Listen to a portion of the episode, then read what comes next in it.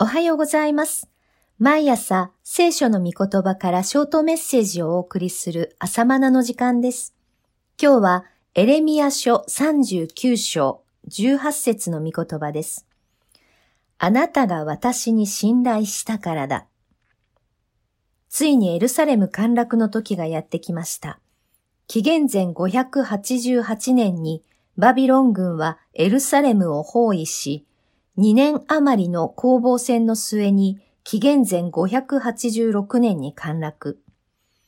逃亡を図ったゼデキヤ王は捕らえられ、目の前で子らを虐殺され、彼自身は目をえぐられた上に奴隷としてバビロンに連れて行かれました。彼は死ぬまで投獄されました。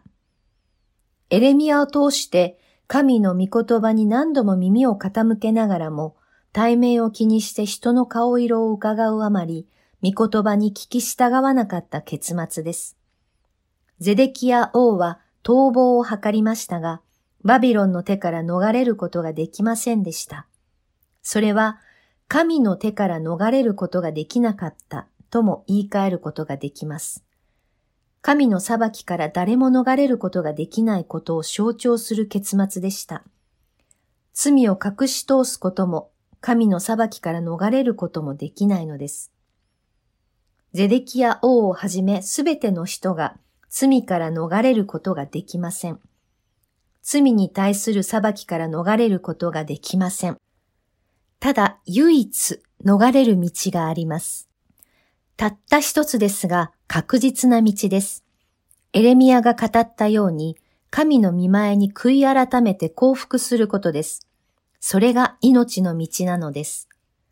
さて、エレミアはバビロン軍によって救出されました。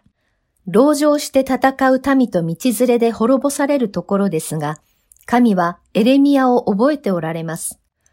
バビロンの王ネブカデレザルはエレミアのことについて自衛長ネブザラダンに命じて言った。彼を取り、よく世話をせよ。害を加えることなく、彼があなたに言うようにしてやりなさい。39章11節12節すでに投稿したユダヤ人からエレミアの情報は伝えられていたこともあって、彼は特別な配慮を受けることになりました。また、投獄中のエレミアに親切にしてくれたエチオピア人、クシュ人、エベデメレクについても、神はお忘れになっていませんでした。彼についてこう述べられています。主は言われる。その日私はあなたを救う。あなたは自分の恐れている人々の手に渡されることはない。39章17節エベデメレクは獄中のエレミアを援助したのです。私の弟子であるという名のゆえに、この小さいものの一人に冷たい水一杯でも飲ませてくれるものは、よく言っておくが、決してその報いから漏れることはない。と言われた主イエスの御言葉の通りです。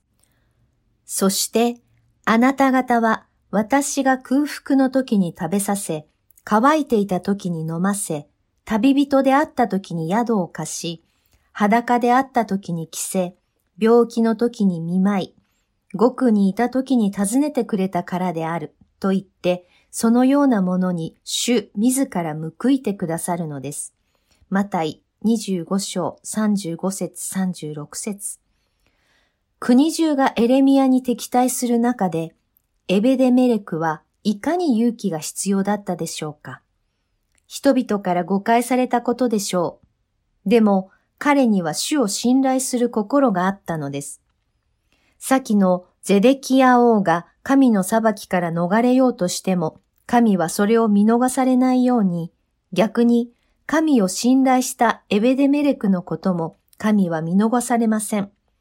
神は彼に命をもって報いてくださったのです。